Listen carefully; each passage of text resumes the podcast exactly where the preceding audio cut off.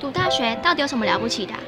就多一张文凭啊！多一张文凭，出去也不一定有工作啊。哪有？我觉得很好玩的，还可以交许多朋友，还可以学到。一八三七年，热力学大师焦尔问他的老师道尔顿：“受教育的目的是什么呢？”道尔顿说：“教育的目的在鼓励学生从事基本的问题探索。”大学有许多课程，目的不是让你得到高分，而是让你了解自己。欢迎收听由慈济大学教育团队制作主持的《大学了不起》。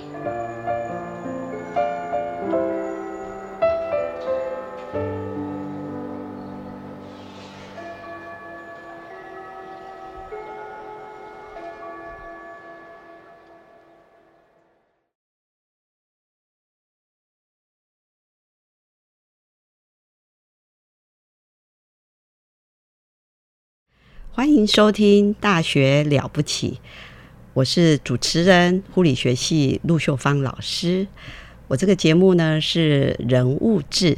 那今天很开心，我们邀请到了慈济大学护理学系傅淑英老师。傅老师呢是在我们学校资深的老师，同时他也是最近获选为慈济大学杰出优良导师。我们非常高兴，今天淑英老师在他的课余时间来到我们这个呃广播节目。那淑英老师要不要跟大家做个介绍呢？大家好，我是护理学系傅淑英。恭喜你啊，就是是我们最新的荣获这个杰出优良导师。然后据我所知道，你真的是在我们慈济大学算是很资深的老师。那我们很好奇哦，淑英老师，你当初哦会走这个？读护理学系当护理师啊，我记得你高中好像是在中部嘛，哈，你要不要简简述一下你的成长历程，以及选择读护理系的这个这个缘由？哦，非常荣幸在呃在这边跟大家分享我自己的经验。呃，我是念一般高中，然后然后念了那个高雄医学大学的护理学系，所以我跟大家缘分都很深哈，因为我也在高雄生活过很多年。哎，跟我一样是。高雄人呐，哈，所以你在那里读了四年，然后继续硕士班也在那儿念，然后工作也在高雄，所以在高雄的那个生活时间非常的长。嗯，好，刚刚跟主任、跟主持人也非常有缘分，可以在这里啊花莲一起当老师哈，一起来跟大家一起有结缘，所以觉得这个有姻缘很特别。那我为什么会念护理哦？呃，其实，在我们那个年代，大部分会念护理都是。呃，可能是考试分发，我就是一个考试分发的同学。那时候叫大学联考，对对对对，所以呃，没有特别去说为什么要念护理，就是因为考试，所以就刚好就是大学联考。就刚好分数在护理系，所以就来念护理了。哦，所以就是在在我们那个年代哦，我跟淑英老师都同一个年代。在我们那个年代哦，我们在选科系好像都不是为了什么科系去选择，就是分数分到哪里了就去读哪里了。对，所以呃，去高雄念书之后，觉得也没有很清楚知道自己会怎么把护理这条呃职业选选项怎样进行，然后就是。念了念了，然后毕业了之后就进去临床工作。然后进去临床工作，我发现从病人和家属的身上获得很多。那我会继续再把护理呃一直走下去。我觉得被家属鼓励了很多。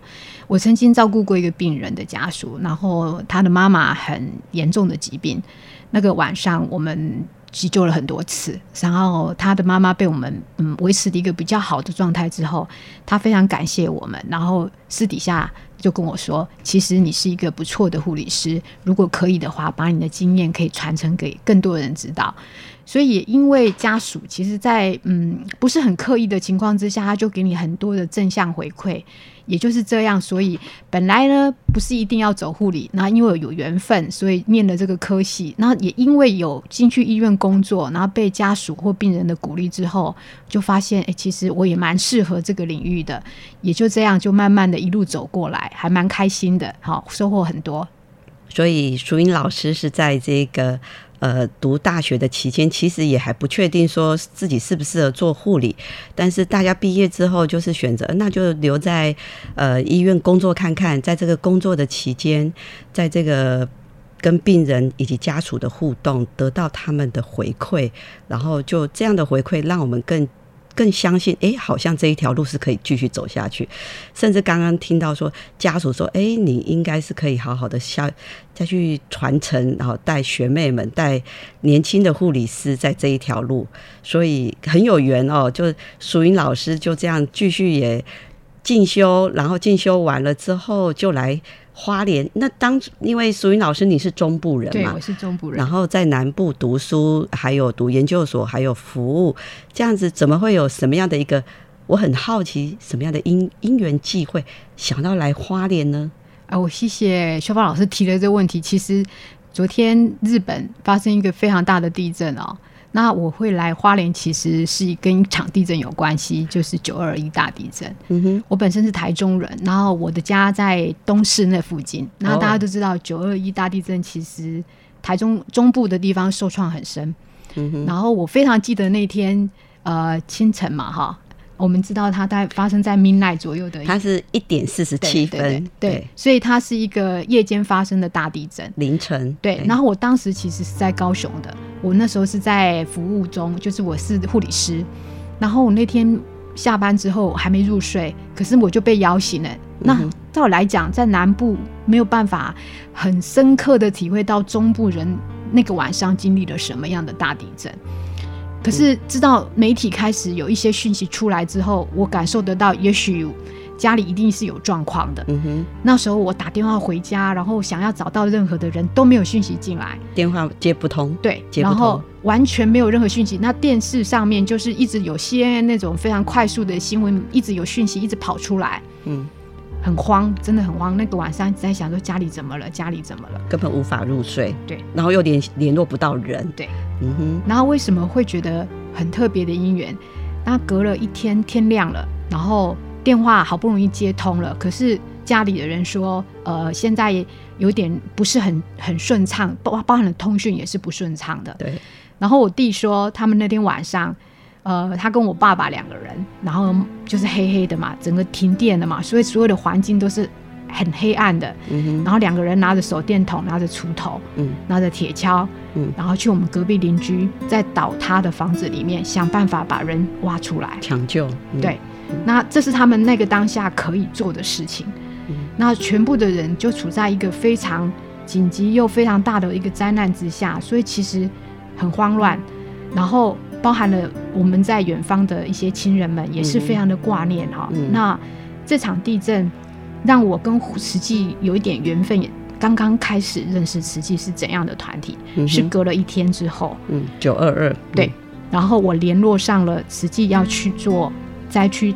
访问的一些师姐，嗯哼，我也不晓得为什么会电话转来转去就接通了，好，然后我问他说我是医疗人员，我可不可以跟着你们一起回去，然后刚好也可以进去灾区看我能够做什么，嗯哼，当下师姐是跟我说，他们目前也不清楚现场大概发生什么事，嗯哼，或者是需要哪些人员一起进去帮忙，嗯，所以他请我可以缓一缓，然后等他们的讯息。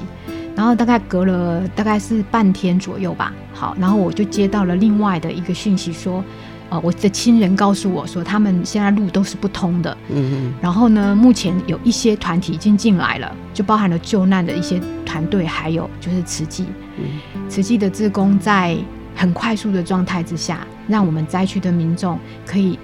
拿到了那个很温暖的食物，哈，是热食，对热食，然后也帮忙了一些安定人心啊，然后有很多的一些志工进入了灾区，帮忙处理那些需要紧急安置的一些人。对，这个过程其实很令人感动。然后我当下是没有在现场的，可是家里的人。因为慈济很多职工到家里去帮忙，然后也进入了我们的乡、我们的村，然后我们有很多的人接收到了慈济的帮助，然后这个记忆非常的深刻，一直到现在。哦，所以淑英老师是因为九二一，还有就是灾区，自己的家乡就是灾区，然后是透过透过家人描述这个慈济人是如何在这个九二一地震，包含东市啊、南投啊。普里呀，就很多的中部，其实中部的灾区范围蛮大，因为那是一个车龙埔地震带，很长哈。这个刚刚淑英老师这么一讲哦，我对九二一的这个地震的画面也马上就出来了哦。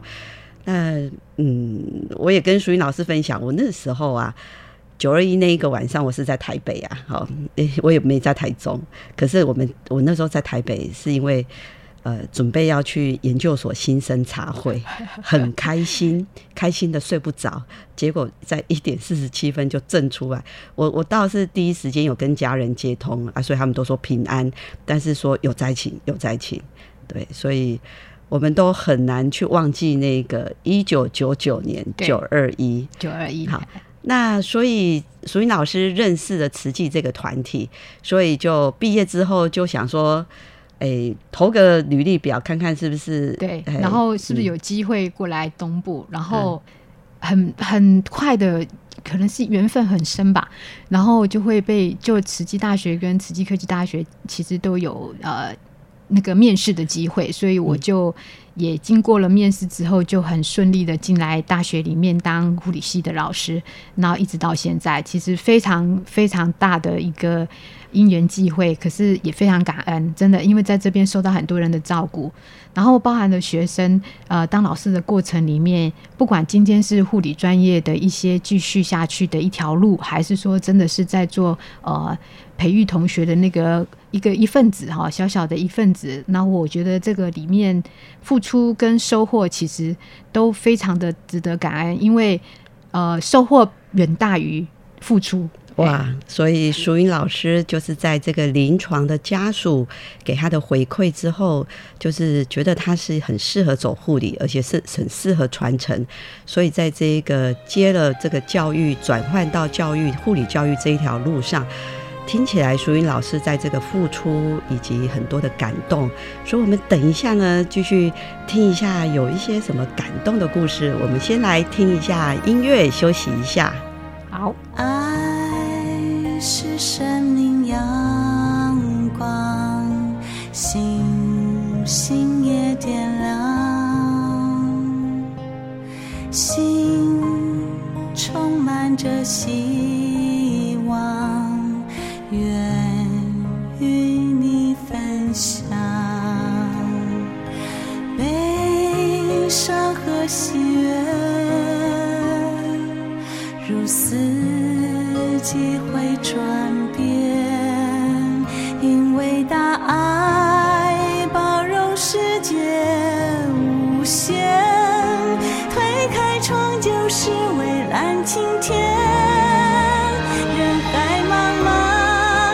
茫，相信生命的阳光，指引方向。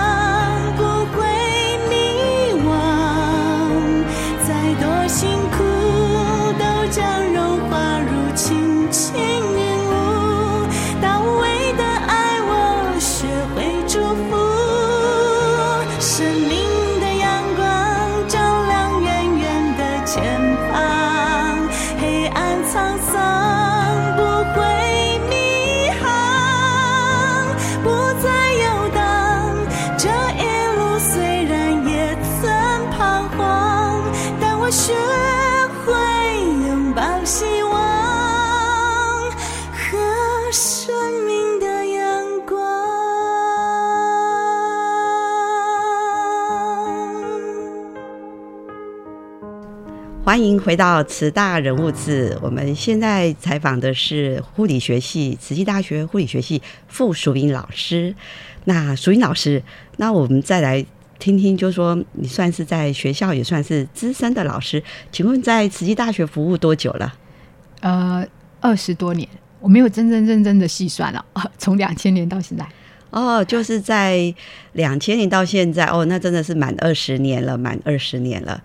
所以，我我们知道淑云老师在学校服务这二十年当中，受到非常多的肯定哦，包含最近的是一个杰出导师。那淑云老师早期也协助学校一些行政的工作，呃，卫保组、学务处的卫保组。那在这一个二十多年来，有没有一些在校园当中还蛮值得分享的一些故事呢？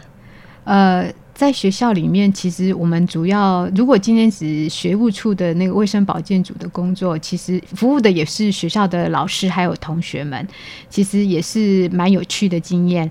然后做行政工作，其实也是一种呃开发另外一种视野的感觉，感觉上就是有些时候呃付出的地方，比如说要努力的地方，我印象很深刻，就是卫保组啊，其实要督导学校的整体环境的一些清洁工作或者卫生工作，比如说我们要抽验学校的饮水机。嗯，或者是说我们要去注意，呃，我们有些小黑蚊比较多的地方哈，那同学们有许有时候刚好被小黑蚊叮到了，然后身上就有很多的皮肤会发痒啊、红肿啊，然后就到卫保组来。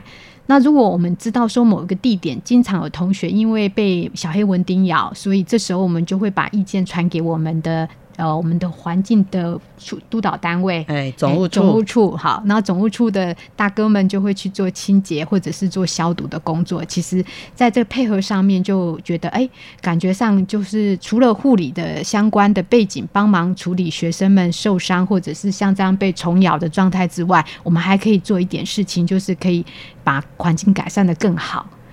哦，所以淑云老师是在这个。把护理的所学哦，除了在医院照顾病人家属之外，在医院接这个行政的事务，除了学生的一个。呃，健康的服务之外，还可以用到很多这个护理所学的公共卫生哈，三级预防啊。是。然后呢，除了学生的皮肤痒的问题之外，还可以注意到学生是在哪里被叮，然后呢，再来通知我们相关的处室，在这个小黑蚊的防治啊，那可以做一些预防哦，真的是很贴心哦。谢谢。那另外就是说，我们华东地区其实同学们很多时候会骑机车当代步工具。是。那我当卫保组最大的一个经验值就是说，我曾经遇过同学，因为他在呃外面校外发生很重大的车祸，那。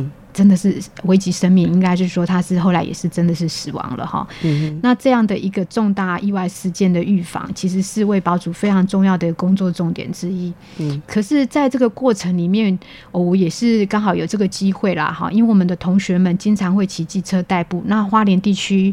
在下雨天比较多的一些时候，哈，经常就会容易出现一些意外事件。那这个同学其实他的车祸就是应该发生在大很大的雨天，哈，那视线不佳之下，再加上自己骑车速度太快了，嗯，然后我就跟车子发生撞击，哈，所以就产生一个死亡的问题。嗯很很很可惜，因为这么年轻的生命就折损了哈。那不管今天是对呃家里的人而言，还是说对同学而言，还是对整个社会而言，这个都是一个非常大的损失。嗯哼。然后我觉得当卫保组的组长服服务同学之外，也是希望说，哎，再次提醒，如果呃。有骑机车的同学啊，就是在车速啊或者交通安全上面的一些注意事项，也真的要确实落实啦。不然，其实我们在花莲哦，嗯，大小车祸真的是听闻的很多哈。那也是希望同学们注意自身的安全。所以卫保组的工作哦，当时哦管学生的食衣住行啦，那行的这个交通，不过真的是说我们全台湾这种小车祸、大车祸哈，呃，就是真的是蛮频传的哈。那虽然我们花莲路好像就是台九线呐，好 中正路、中山路，那就是在此也是我们在在同学在用路在行驶的时候。防御性驾驶，然后所以就是尽量的要去做小心，因为任何一个身体发肤受之父母，所以我们人哦离开家乡来外地读书哦，身体平安健康是最珍贵的。对。哎，那学校这一块哦，真的是好像新生进来哦，都还是会有请这个嗯消防警察局来教他们很多这种在校外安全的措施。这好像也是都学务处卫保组做安排的。学务处很多的处事的人呐，一起帮忙，一起帮忙。所以我想学校是非常的重视每一个学生在这里的快乐安全的学习哈。那因为这个。曾经当过卫保组的组长，所以其实非常的有机会去接触到学校各个部门的同仁们哈。其实学校很多同仁们其实非常非常的低调，可是非常非常的尽责，把自己的任务都做得非常的好。然后我觉得卫保组的工作里面哈有一些特性，那个特性可能是同学们也许容易产生误会了哈。比如说，呃，有的时候我们希望学生们在宿舍能够遵守一些清洁的规范，那有时候会被清点，比如说卫生环境没有做好，你可能被记点，可是同学也许心里就会不开心哈。可是其实的目的都不是为了处罚。这个目的其实在提醒提醒同学们，在这个密集住宅的一个呃，不管男生宿舍还是女生宿舍，其实消防啊、用电啊、然后清洁啊，还有一些病媒蚊啊，或者是。最简单的例子就是蟑螂或跳蚤之类的小昆虫，那这些整洁就是最基本的要求。那基本上同学也许你被记点的时候，心里可能不是太舒服，可是我们的目的绝对不在处罚，而是希望同学们可以把一些一起共同居住的环境，把它维护得更好。是的，不过我在我自己是一年级的导师哦，然后我在问他们说：“哎，你们在宿舍过得怎么样？”那学生多数都说：“哎，其实我们学校给的这个呃一个房间住四个人，空间蛮大的。再来就是我们的这个桌子啊、床啊、衣柜都是实木的，所以我们学校创校这二十几年来，我学生跟我说。”学校用的家具还真的很好，所以我们有好的硬体哦。那这个软体就是靠我们使用者大家共同来维护。是。那另外哦，呃，苏云老师在呃行政工作，我知道你在护理学系也是担任这个毕业生的就业呃辅导哈。那可不可以分享一下最近我们这几年哦？来我们慈大护理系就读，那他们在这个就业辅导老师，您是怎么在做一些协助他们的？呃，我们慈济大学护理学系哈，其实历年以来，我们的国家考试的证照考试的表现都非常不错。是的，今年是考的还。呃，应该就是半年前的这个榜单出来哦，我们考的是算全国数一数二啊，是非常的稳定啦哈，然后也是让嗯几乎所有毕业同学都可以拿到国家证照的一个护理师的证照啦。那通过证照之后，我们其实就是希望我们的毕业生能够进入职场，然后可以服务自己、服务民众，然后可以把自己所学哈能够真的落实下来。然后我个人在做那个毕业生辅导的时候，其实有两个部分是大的重点。第一个重点就是我们辅导同学们可以呃国家考试可以顺利通过。好，第二件事情就是开始处理就是同学们的就业或就学的辅导。嗯哼。那就业的部分呢，其实是这阵子就是三月开始如火如荼在进行的工作。嗯。那同学们因为自己的呃家里的人的希望或自己的呃一些规划，所以选择了一个蛮合。市的医院，那学校这边的做法就是，哎，听听同学们，呃，可能他们选择的一个项目，比如说他可能选择了慈济置业体的医院来服务，那我们可以做一些转介，或者是直接做一些呃人员上面的面试的通知。哦，那这个讲到这一点，我就想到了。呃，淑云老师在跟我们系上几位老师也安排了这个六院的联合招募，这个说一下吗？好，那我们每一年大概会有呃一次到两次的一个活动哈，就是把慈济置业体的所有的护理的呃主管，然后有机会邀请到学校来。然后介绍一下我们现在置业体的医疗的部分有哪些医院可以说一下吗？好，就是包含了呃花莲慈济医院，然后我们新店的慈济医院，还有就是台中、大林，好这几家我们比较呃大一点点的医院。那当然也会有关山的，或者是说其他玉里玉里的哈，这六个医院，对对对，这几家我们的院，我们的置业体的医院，那护理部的主管们会把我们自己呃。比较优秀的毕业同学哈，应该讲说，他们有一些联系的一些经验值，可以给我们现在今年刚刚要毕业的同学们做参考。那也透过了这样一个认识我们自己置业体的医院的机会。我们有很多同学哦，后来真的就选择了我们的医院哈，当做他以后要服务的医院，所以这是一个非常好的一个牵引姻缘的一个一个工作。我有看到，就是因为最近这几年淑英老师办的这个六院啊，慈济医院的联合招募，我都有去参加。真的就如淑英老师说的哦，把医院的主管请到校园来，学生就不用千里迢迢搭车到医院去面试。所以是有六个医院哈，那有各个这个面试的教室都在慈大护理系，然后甚至我还看到了，就是哎，才一两年前刚毕业的，他竟然就跟着他们医院的主管一起来跟学弟妹招募，是对。我觉得这样子，年轻人的那个语言会共通啦，哈，也因为这样子，所以那个气氛非常的轻松。然后学姐跟学妹之间，呃，非常敞开心胸，可以互相的交流。我觉得这是一个很好的机会。那也会透过主管，然后来有一个面试的机会给我们这个应届的毕业同学们，然后也让他们顺利可以获得录取。那刚好也可以顺利以后毕业，可以进入我们自业体的医院做服务。真的是一个因缘。相会，对，因缘相会。我看了那个招募活动，哈，说真的，真的我很羡慕。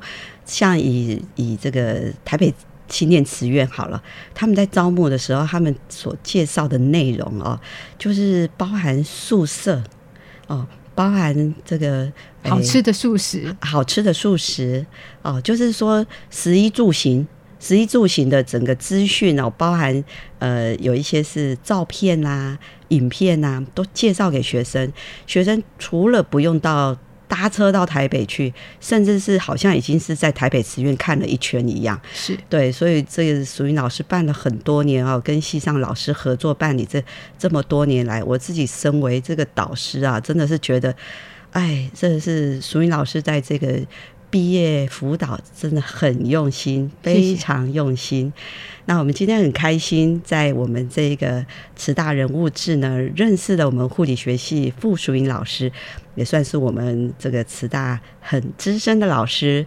然后再透过这个生活，在这生活、食衣住行，在协助行政的事务，以及在教学上面，都有非常非常的一个。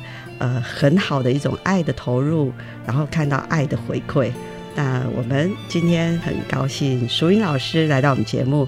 好，那我们节目就进行到这儿，我们下周再见，再见。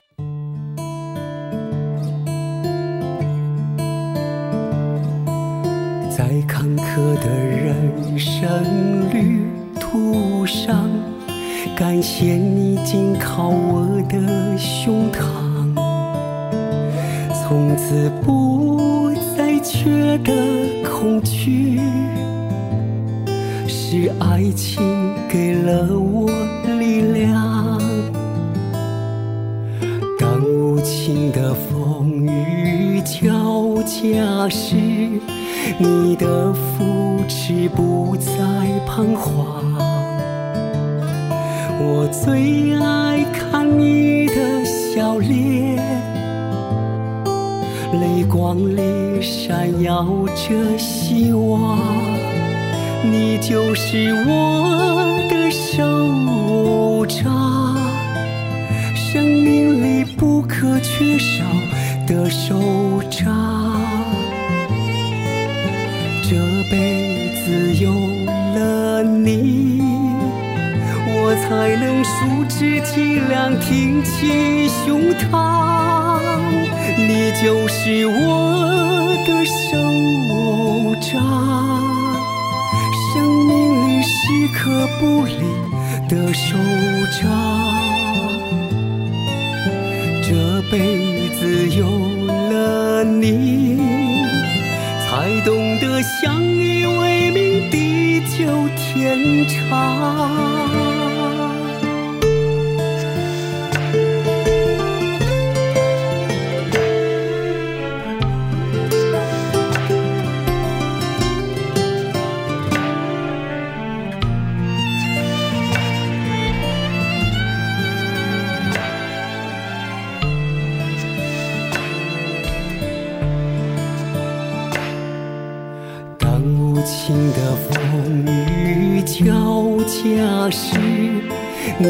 你的扶持不再彷徨，我最爱看你的笑脸，泪光里闪耀着希望，你就是我的手掌，生命里不可缺少的手掌。